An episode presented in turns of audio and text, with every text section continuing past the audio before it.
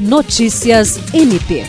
O Ministério Público do Estado do Acre, representado pela promotora de justiça titular da Segunda Promotoria Criminal, Joana Dark Dias Martins, participou, na manhã desta quarta-feira, 26 de outubro, da incineração de drogas apreendidas entre os meses de maio e outubro deste ano em operações da Polícia Federal e apreensões em fiscalizações da Polícia Rodoviária Federal. A incineração de quase uma tonelada de drogas, como maconha, cocaína, crack, entre outras, foi coordenada pela Polícia Federal e ocorreu em uma cerâmica na estrada transacriana, acompanhada também por representantes do Ministério Público Federal, Poder Judiciário e Agência Nacional de Vigilância Sanitária. Joana Dark destacou que o Ministério Público do Estado do Acre recebe os inquéritos oriundos dessas apreensões da PRF e PF e que é um parceiro direto e titular da ação penal, responsável por denunciar os envolvidos em organizações criminosas do tráfico de drogas e trabalhar para que tão cedo